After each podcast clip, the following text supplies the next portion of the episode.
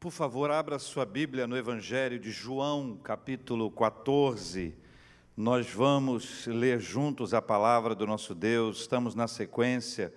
Ah, durante muitas, muitas, em muitas ocasiões da minha vida, eu perguntei às pessoas quem é Jesus.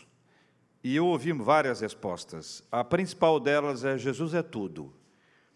E a expressão Jesus é tudo é basicamente como Jesus é nada. Tudo é o que, que é tudo. Na é verdade, a gente precisa apertar um pouco isso para identificar quem é Jesus, e esse é o grande ponto para a nossa vida. Então, o que, que nós fizemos? A pergunta foi: Jesus, quem é o Senhor? Jesus, quem é o Senhor? E nesse processo de Jesus, quem é o Senhor, nós resolvemos perguntar para Ele mesmo: quem melhor do que a própria pessoa para se definir? Por que vamos definir alguém se ele mesmo já se definiu? Se ele mesmo já se apresentou? Então, Jesus disse, nós estudamos aqui, eu sou o pão da vida. Já estudamos, Jesus, é, ele disse, eu sou a luz do mundo. Já estudamos quando Jesus disse, eu sou a porta das ovelhas. Já estudamos quando Jesus disse, eu sou o bom pastor. Já estudamos quando ele disse, eu sou a ressurreição e a vida. E hoje, a pergunta para ele foi: Jesus, quem é o Senhor? Ele disse assim: Eu sou o caminho. Ele já se apresentou para você também? João 14, versículo 1. Por partes, vamos. João 14, versículo 1. Não se turbe o vosso coração. Credes em Deus Crede também em mim, disse Jesus. Na casa de meu pai há muitas moradas. Se assim não fora, eu vou-lo teria dito, pois vou preparar-vos lugar. E quando eu for e vos preparar lugar, voltarei e vos receberei para mim mesmo, para que onde eu estou estejais vós também. E vós sabeis o caminho para onde eu vou. Aí vem o versículo 5 e diz: Disse-lhe Tomé: Senhor, não sabemos para onde vais, como saber o caminho? Respondeu-lhe Jesus: Leia comigo.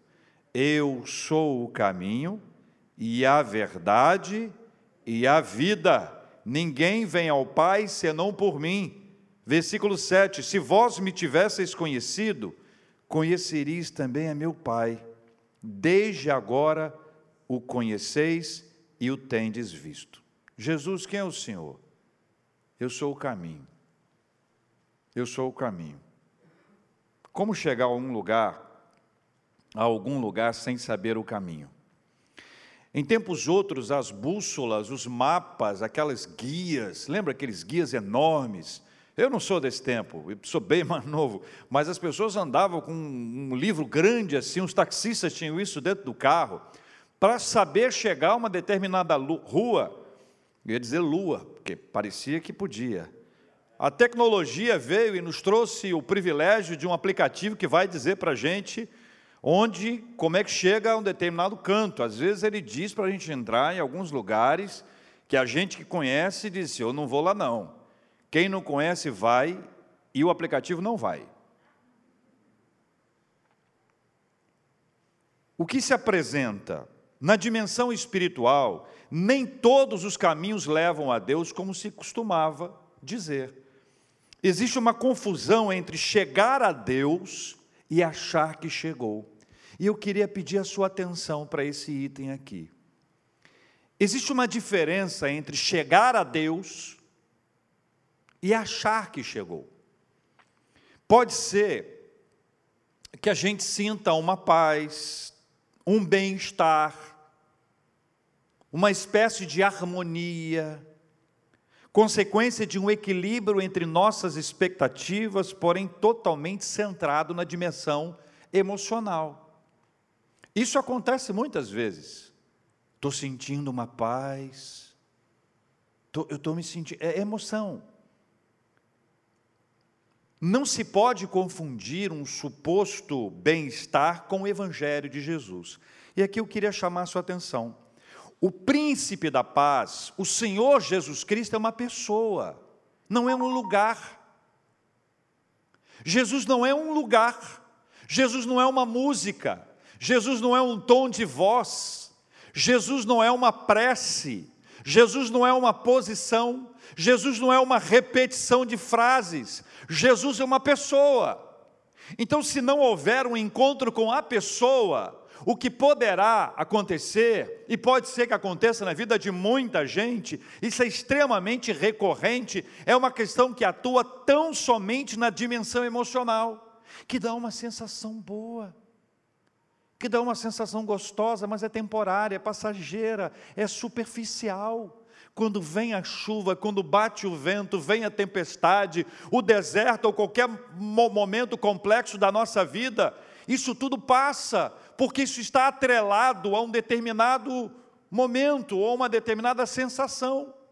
Jesus, então, ele não é um lugar, Jesus não é um tipo de meditação, uma repetição de frases, tão, tão pouco ele, ele é um repertório musical. Jesus é uma pessoa, e exatamente por conta disso ele ensina que ele é o caminho. E aqui tem duas vertentes fundamentais para o nosso entendimento. Jesus ensina que o único caminho para chegar ao Pai é por meio dele. Versículo 6 diz: Ninguém vem ao Pai senão por mim. Não erre esse texto. É vem ao Pai, não é vai ao Pai. Não se pode mais errar o que está explícito na palavra de Deus. Jesus ensina que o único caminho para chegar ao Pai é por meio dele. Disse ele: Ninguém vem ao Pai senão por mim. Objetivamente entenda, Jesus ensina o caminho para se chegar a Deus. Então o que, que ele conta? Ele diz que tem um caminho. Ele diz que o caminho é ele. E que para se chegar a Deus é necessário que haja uma caminhada. E aí se abre um leque importante para o nosso entendimento aqui. Então, ele diz: tem um caminho. Ele diz: ele é o caminho.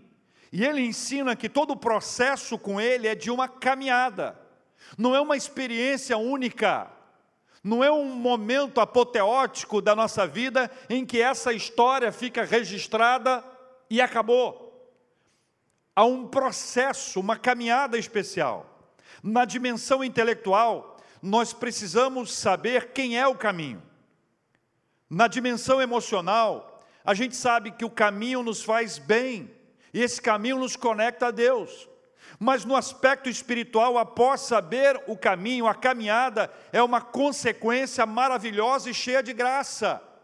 Então, o texto de João, Jesus ao se apresentar, eu sou o caminho, ele está dizendo: olha, para chegar ao meu Pai, tem que passar por mim, eu sou o caminho.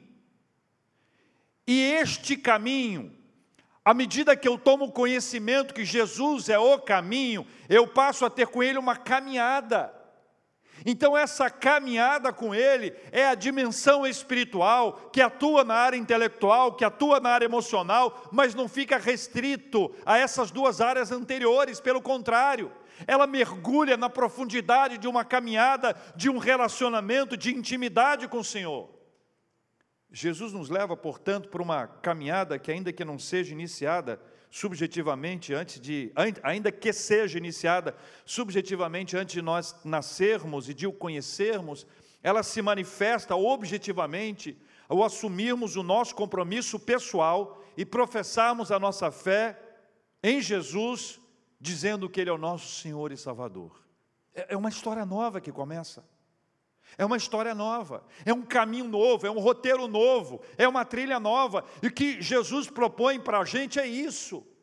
E eu me lembrei da experiência de alguém muito conhecido na, na Bíblia, eu gosto de dar exemplos claros, claros. Zaqueu pode nos ajudar a entender o que é isso.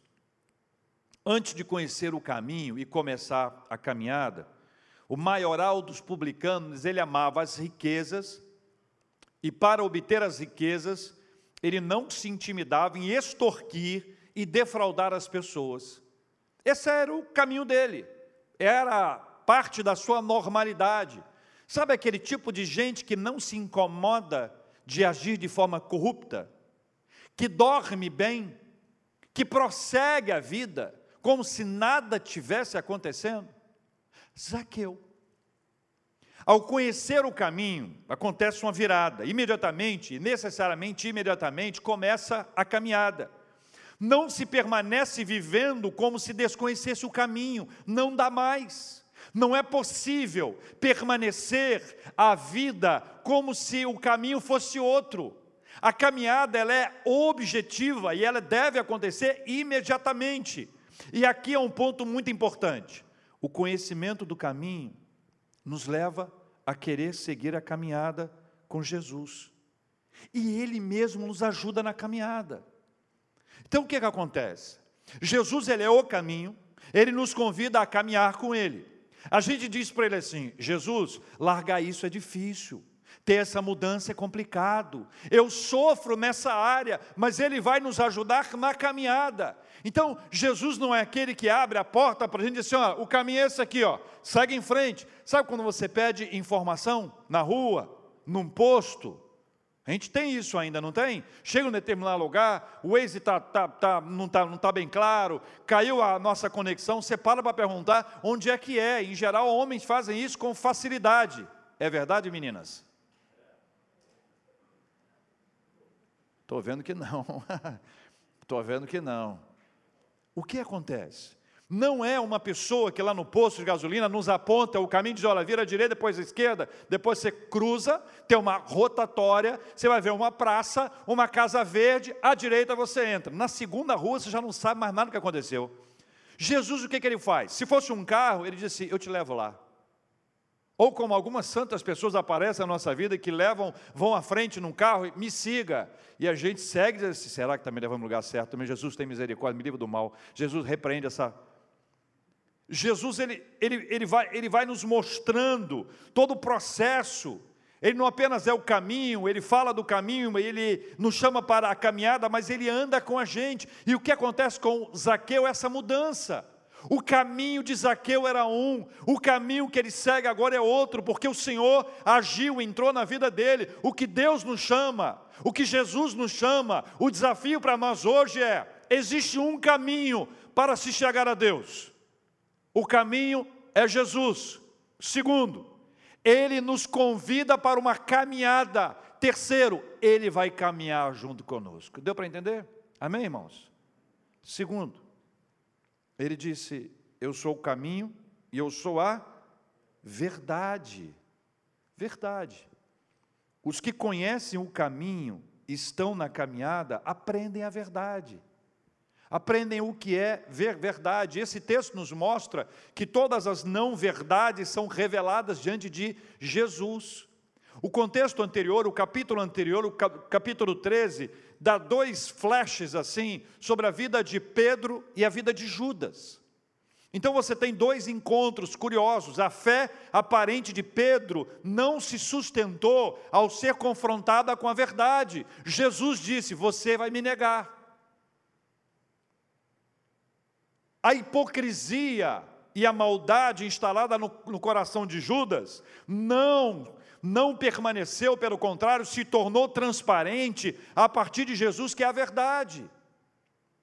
Então, a não verdade se desfaz diante da verdade. Aonde Jesus entra, a mentira não prossegue, não prospera, não se consegue mentir para Jesus. Nós mentimos uns para com nós não, que nós somos aqui os que não mentem. Existem aqueles que mentem uns para, para os outros. Mas diante de Jesus não se consegue mentir.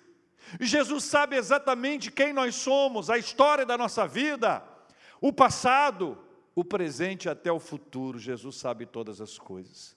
Diante de Jesus a verdade prevalece. Foi assim quando ele foi conversar com Pilatos, quando Pilatos estava interrogando a Cristo, João capítulo 18 revela isso. Acontece uma conversa assim: Logo tu és rei, disse Pilatos. A Jesus respondeu: Tu dizes que sou rei. Eu para isso nasci e para isso vim ao mundo, a fim de dar testemunho da verdade. Todo aquele que é da verdade ouve a minha voz. Perguntou-lhe Pilatos: Que é a verdade? Pilatos queria Tendo dito isso, voltou aos judeus e lhes disse: Eu não acho nele crime algum. Dois detalhes. Primeiro, que Jesus não tinha crime, nem pecado. A verdade veio à tona. Segundo, ele declara que veio para dar testemunho da verdade. E diz mais: quem é da verdade, ouve a voz dele, consegue ouvi-lo. Na esteira das questões que envolvem, por exemplo, as leis, vamos lembrar o quanto as leis, os seus códigos, eles são dinâmicos, elaborados, revisados, alterados ao longo dos tempos, mas a Bíblia é única. A Bíblia permanece para sempre. Os códigos de lei são diversos, seguindo os países, em alguns países, como os Estados Unidos, tem leis que são para cada um dos seus 50 estados, mas a Bíblia é única. Enquanto única, ela é única no Brasil, ela é única no planeta. Enquanto as leis do mundo são relativizadas por conta do tempo, ou em razão das culturas locais, Jesus é a verdade, é a verdade sólida, estável, global e absoluta. Vou dar para vocês um exemplo. Adultério. No Brasil, adultério não é crime desde 2005. Quando alguns têm essa informação, dizem, mas, mas era crime antes? Era. De 2005 para cá, adultério não é crime. Mas é pecado? À medida que a gente compreende que, embora a lei brasileira não entenda adultério como crime, e eu não estou discutindo a lei, a Bíblia diz que é pecado. E é pecado, machistas, para homens e mulheres, feministas, para mulheres e homens. A Bíblia é absolutamente clara ao nos trazer a sua percepção. Então veja, o que acontece é que a sociedade ela quer que o evangelho se adapte a ela. A cultura quer que o Evangelho possa se moldar a ela. O que haveria então? Haveria que o Evangelho seria moldado, ele seria mudado, ou para usar uma palavra moderna, atual, na onda, atualizada. Ela seria atualizada para uma realidade qualquer, ou seja, muda-se a perspectiva da sociedade, então muda-se a Bíblia. Então vamos mudar a Bíblia Afinal de contas, se no Brasil isso é assim, ou se a pressão do grupo A, B, C, D, vamos atualizar a Bíblia. A Bíblia não está boa, a Bíblia está antiquada. É por isso que alguns grupos dizem que os cristãos são conservadores, antiquados, ultrapassados, caducos. Alguns são mesmo, mas Estou falando em outro sentido. O que, que se espera? Se espera que a gente flexibilize. O que, que se espera? Que haja uma relativização. Ah, pastor, não vem com o pastor, não, conversa com Deus, é com ele. O que é mais importante? A minha opinião que muda ou a palavra que permanece? Você compreende isso? Você compreende que essa Bíblia foi lida pelos meus pais, pelos meus avós, bisavós, tataravós? É essa a realidade da palavra que não muda, nós que mudamos, nós que somos moldados a ela. A grande verdade do Evangelho é que a expectativa que se pode criar em relação à Bíblia é que ela seja de acordo com a minha vontade, que ela se adapte a mim, que ela se molde a mim, e não o contrário. E aí vem Paulo e diz: Olha, não vos conformeis com este século. Até o som quer participar da relativização do Não vos amoldeis, não tome a forma desse mundo. De tempos em tempos os ventos sopram. Mas quem edificou a sua casa sobre a rocha permanece para sempre. Amém, meus irmãos? Não é fácil, não final de 2016, o dicionário Oxford, todo ano eles elegem a palavra do ano, e elegeram a, a expressão pós-verdade.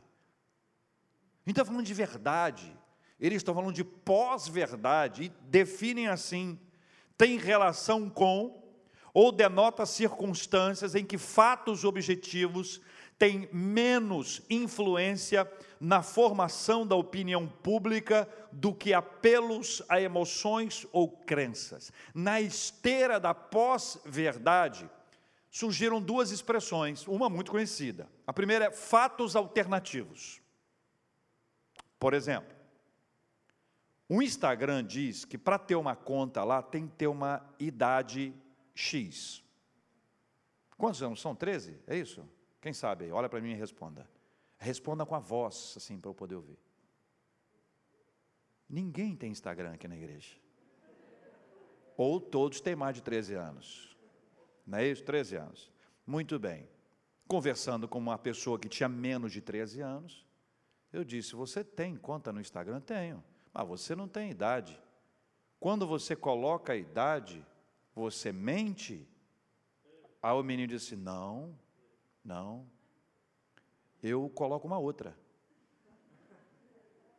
Foi, mas não é mentira? Não, não é mentira, é diferente. Ó, oh, falta alternativo. Pós-verdade. A outra expressão mais conhecida é fake news. Estamos acostumados a elas. Quem é que não já passou uma fake news por aí? Nós não. Tem gente que sim. Fake news mata. Fake news mata. Fake news destrói. Fake news. As histórias que eu conheço, de, eu trabalho com, na imprensa há muitos anos, as histórias que eu conheço de notícias equivocadas, transmitidas como verdadeiras. Veja, não é um boato, não é assim, me disseram, não é isso. Se apresenta uma inverdade como se verdade ela fosse. Fake news. Então, quando Jesus ele traz essa palavra da verdade, na contramão de toda essa história. Lá no passado já vem Jesus para dizer sobre a verdade, para nos trazer o Evangelho de Jesus, que é verdadeiro, que é de verdade, que é a verdade. Para os que conhecem a Jesus, essa palavra é música suave para o coração. Para quem ainda não conhece, eu, eu vou fazer um desafio sincero. Caminhe com Jesus um pouco, e você conhecerá a verdade. Ainda que você diga assim, pastor, mas tem coisas que eu não concordo. Eu acho um absurdo isso, aquilo, aquilo, aquilo. Você vai fazer a sua, sua listinha. Caminha, vai conversando com ele. Vai conversando com ele. À medida que você for conversando com ele, você vai aprendendo. Talvez ouvir uma outra coisa, um outro lado, um ponto de vista que você nunca ouviu. Ou até chegar a ponto de compreender que, na verdade, a gente estava errado. E a gente brigou com Deus a vida inteira querendo uma coisa, querendo uma coisa, e Deus disse: Olha, não é isso. O desafio é a caminhada com o Senhor. Na caminhada você o conhecerá e se conhecerá como jamais imaginou ser possível. Por isso ele disse: Eu sou o caminho e a verdade, para terminar, e a vida. E a vida. Na caminhada com Jesus descobrimos a verdadeira vida. Um poeta cristão de 1519, contemporâneo a mim, fundador de duas bandas importantes para a música evangélica brasileira, uma banda Rebanhão, outra chamada Banda Azul, lançou uma música chamada Baião. Quem for de 1519 como eu sabe que quando essa música chegou, ela mexeu com toda a estrutura da igreja no país inteiro, porque foi uma repercussão muito grande. Dizia à época o poeta Janires: Minha vida aqui era muito louca, só faltei correr atrás de avião, mas Jesus entrou no meu deserto, inundou o meu coração. Eu era magro que dava dó. Cantei essa parte várias vezes.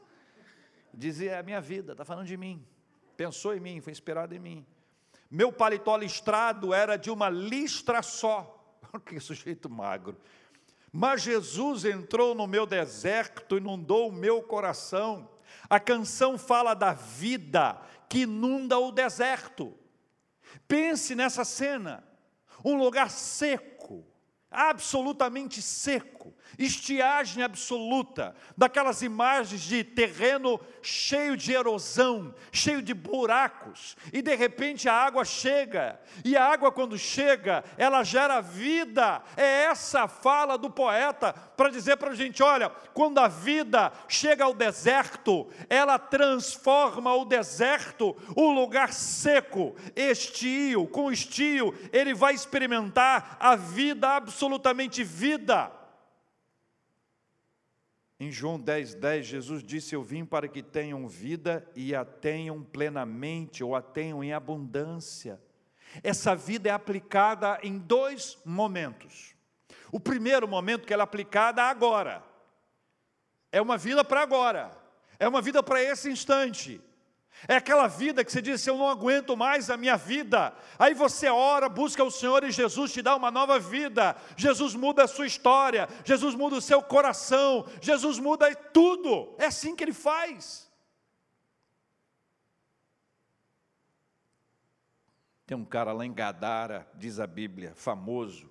Gadara é uma região que fica ao redor do mar da Galileia. Eu nunca estive lá. Eu estive em vários outros pontos da Galiléia, mas lá eu nunca estive. Eu tenho muita vontade de ir lá. Gadara é o lugar onde estava o gadareno que Jesus foi. Lembra dessa história bíblica? Que ele estava lá endemoniado, Jesus chegou lá, expulsou dele uma legião de demônios, demônios entraram nos porcos. Estão lembrados desse texto? Eu queria escrever um livro sobre esse assunto. Mas eu queria escrever um livro não, não apenas como costumeiramente se escreve, eu queria passar uma noite no cemitério para ter uma ideia como é que é. Porque, vejam, meus irmãos, ele morava no cemitério. E eu queria, sou jornalista, queria, como estudo de caso, trazer uma referência assim, né? Ele estava em Gadara, ele estava no cemitério, ele era dado como morto, morto queriam que ele estivesse. Seus amigos o abandonaram, o deixaram, sua família determinou que ele fosse aprisionado, encarcerado, ele vivia preso dentro das grutas, das cavernas, e quando as pessoas passavam, ele as perseguia. Quando Jesus vai, chega, ele já se depara com o Salvador que ali está, e Jesus ordena uma libertação extraordinária para alguém que estava morto espiritualmente a vida entrou. A vida entrou. Quando ele chegou à cidade com Jesus e os seus discípulos, as pessoas ficaram com medo. Diz a Bíblia, diz o Evangelho, diz o Evangelho do Senhor Jesus Cristo que quando ele recuperou absolutamente, diz Marcos capítulo 5, versículo 15, que as pessoas ficaram com medo por causa da mudança da sua aparência e porque estava em perfeito juízo. Eu já encontrei muita gente endemoniada. A aparência é terrível. Mas depois de liberta, parece que é outra pessoa. É vida. É vida, irmãos. Jesus, quando chega para nós, ele se apresenta, ele se revela, e nós recebemos da parte dele a bênção da vida. Outro sentido a ser aplicado à vida agora é a vida eterna. É aquela vida que está no contraponto da morte física. Jesus está falando da sua própria morte no capítulo 13, no capítulo 14. E ao falar da sua morte física, ele fala da sua vida espiritual. E ele quer dizer para a gente: olha, não se turbe o vosso coração, credes em Deus, crede também em mim. Na casa de meu pai há muitas moradas. Se assim não fora, eu vou-lhe teria dito, pois vou preparar-vos lugar. E quando eu for, olha que coisa linda. Eu vir buscar vocês. Porque onde eu estiver, eu quero que vocês também estejam comigo dois aspectos da vida: a vida agora, nesse exato instante, e a vida futura, ou seja, a perspectiva da eternidade que Jesus coloca diante de nós para nos fazer compreender aquilo que Ele traz de verdadeiro, de profundo para a nossa existência. A vida plena, excelente, com abundância e a vida eterna, a certeza inequívoca que o nosso nome está escrito no livro da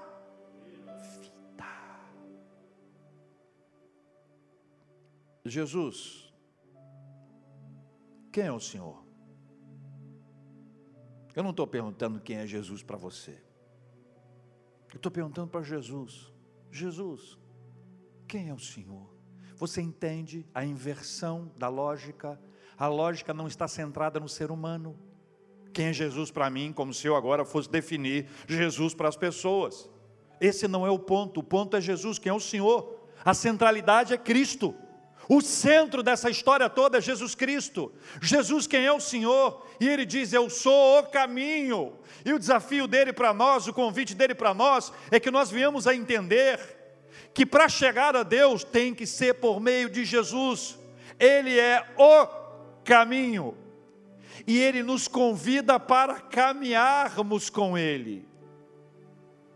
E na caminhada, ele vai nos ajudar com as nossas lutas, ele vai nos falar o que é verdade. Sabe por quê? Porque na caminhada com Jesus, a não verdade não prospera. A falsidade, a mentira não prospera. Aquilo que não é de Deus não prospera. A verdade da palavra do Senhor que não é relativizada, que não vai se adaptar às gritarias, às euforias, os apelos, mas cada vez que nós caminhamos com Jesus, nós vamos aprender qual é a verdade, Jesus. Qual é a verdade sobre esse assunto? Qual é a verdade sobre aquele tema? Mas ele não faz isso para deixar a gente triste, não, pelo contrário, ele quer libertar a gente da morte espiritual. Por isso, o caminho e a verdade e a vida. Na caminhada, vamos aprender o que é verdade. E na caminhada, vamos experimentar a vida. Amém, meus irmãos? Vamos orar? Você pode ficar de pé. Quero convidar você a orar comigo nessa hora. Quero trazer esse momento de desafio para nós orarmos e existem tantas questões que nós podemos mudar de opinião ao longo do tempo, né? É tão bom mudar de opinião quando nós estamos errados. É tão bom dizer, poxa vida, eu, eu errei, eu falei coisa que não devia. Isso acontece com você, comigo, com qualquer um de nós. Mas olha, a palavra de Deus, ela permanece para sempre tudo muda. Jesus disse: Mas as minhas palavras não mudarão. É engraçado que quando é favorável, eu quero. Mas quando mexe comigo, eu digo: tem que mexer. Não, isso aí, isso aí, tem que ver o contexto. Mas se for o Senhor meu pastor, nada me faltará. Levo meus olhos para o monte, onde virá o socorro. Meu socorro vem do Senhor que fez os céus e a terra. Aquele que habita no esconderijo do Altíssimo, a do Onipotente descansará. O que for favorável é meu. Essa palavra é para a minha vida. Mexeu comigo? Não. Aí tem que repensar, porque na verdade, essas questões que envolvem esse tema são questões que nós devemos, sabe, analisar de acordo com a cultura, o contexto. Se você já fez exegese, hermenêutica, falar de Sitzenleben, por... veja, quando a gente trabalha com a palavra do Senhor, a gente tem que ser honesto. A, B, C, D. Gênesis, Apocalipse, lógico. Tem contexto? Lógico. Questões culturais? Claro que tem. Mas logo naquilo que a gente discorda, logo naquilo que mexe com a gente, a gente tem que aprender a ter submissão à palavra do Senhor. Sujeitai-vos a Deus. Não é fácil tem coisas que mexem com a gente. Sabe o que eu aprendi? Depois de alguns anos de, de, de, de crente, eu aprendi o seguinte: Senhor, o que eu não sei, eu vou, vou caminhar mais com o Senhor. Eu preciso caminhar mais com o Senhor, eu preciso aprender, na verdade, ou a verdade sobre esse tema. Eu estou eu, eu meio inseguro sobre esse assunto. Quando alguma coisa me constrange, quando aquilo me impacta, quando a sociedade fala comigo de alguma forma, quando a cultura do meu tempo ela reage àquilo que a palavra de Deus me diz, eu digo, Senhor, eu preciso caminhar com o Senhor nesse assunto, eu estou meio, meio tenso com esse tema, me ajuda. E a sensação que eu tenho, vou dizer para vocês, a sensação que eu tenho, física, tá? Eu vou dar o retrato.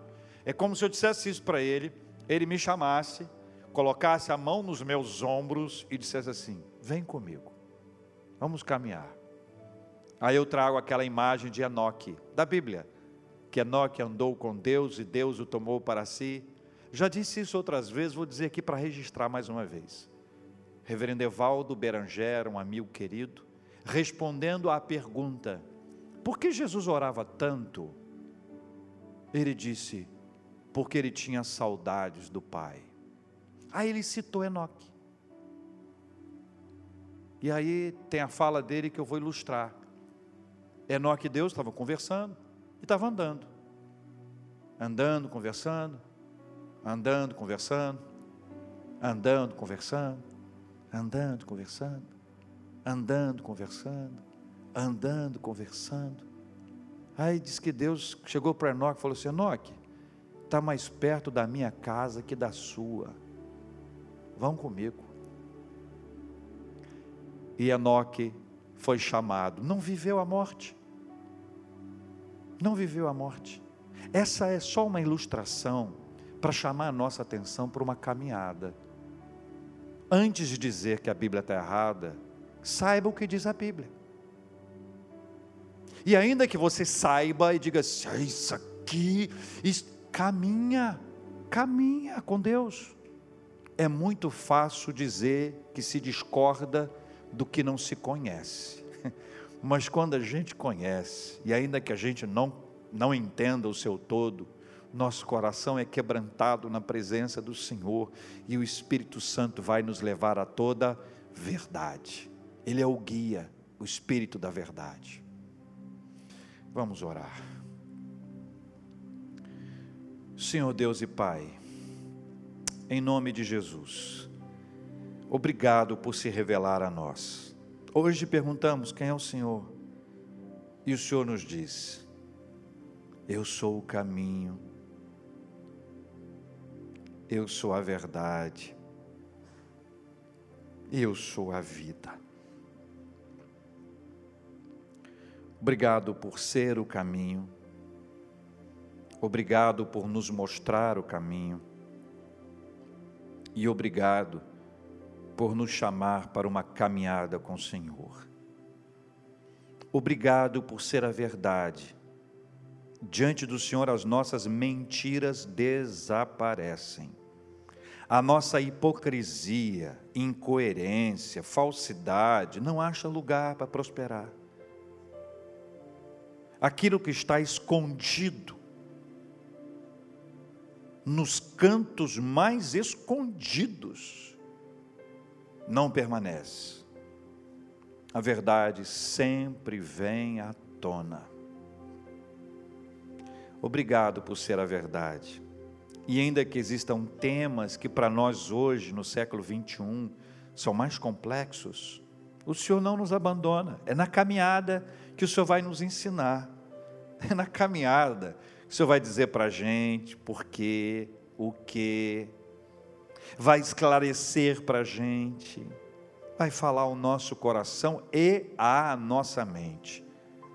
Obrigado por ser a vida, que estávamos mortos em nossos delitos e pecados e o Senhor nos deu vida. Vida hoje com excelência, vida com abundância, vida verdadeira, vida real, não ilusória, mas uma vida poderosa na presença do Senhor e já nos assegurou de uma vida eterna. Vida eterna para aqueles cujos nomes estão escritos no livro da vida. É promessa do Senhor. Nós nos apropriamos dessa palavra. Jesus, Jesus é o caminho, Jesus é a verdade, Jesus é a vida. Louvado seja o nome do Senhor. Pai, trata o nosso coração. Trata o nosso coração. Ensina-nos as tuas verdades. Ensina-nos a vida ao longo da caminhada. Tem dia difícil, tem noites longas, tem o tempo do choro, o tempo do pranto, mas ao longo da caminhada o Senhor nunca, nunca, nunca nos deixa. Oramos pelos enfermos, Pai. Temos pedido ao Senhor a bênção da cura em nome de Jesus. A bênção do Senhor sobre o trabalho dos médicos, de todos os profissionais de saúde. A bênção do Senhor para a cura dessa pandemia. Que essas vacinas avancem. Deus, quantas histórias nós temos ouvido, nós entregamos em tuas mãos. Nós oramos, ó Deus, pelos que estão enlutados, chorosos, cheios de saudade. Com teu Espírito Santo, consola e conforta, faz o milagre da paz que não tem nenhuma explicação. Nós oramos, ó Deus, pelas nossas famílias e pedimos que famílias sejam mantidas, fortalecidas, que haja reconciliação, que haja paz entre os casais, entre pais e filhos, que na família haja amor e respeito, que filhos honrem seus pais e que pais não provoquem os seus filhos a ira, como diz a tua palavra.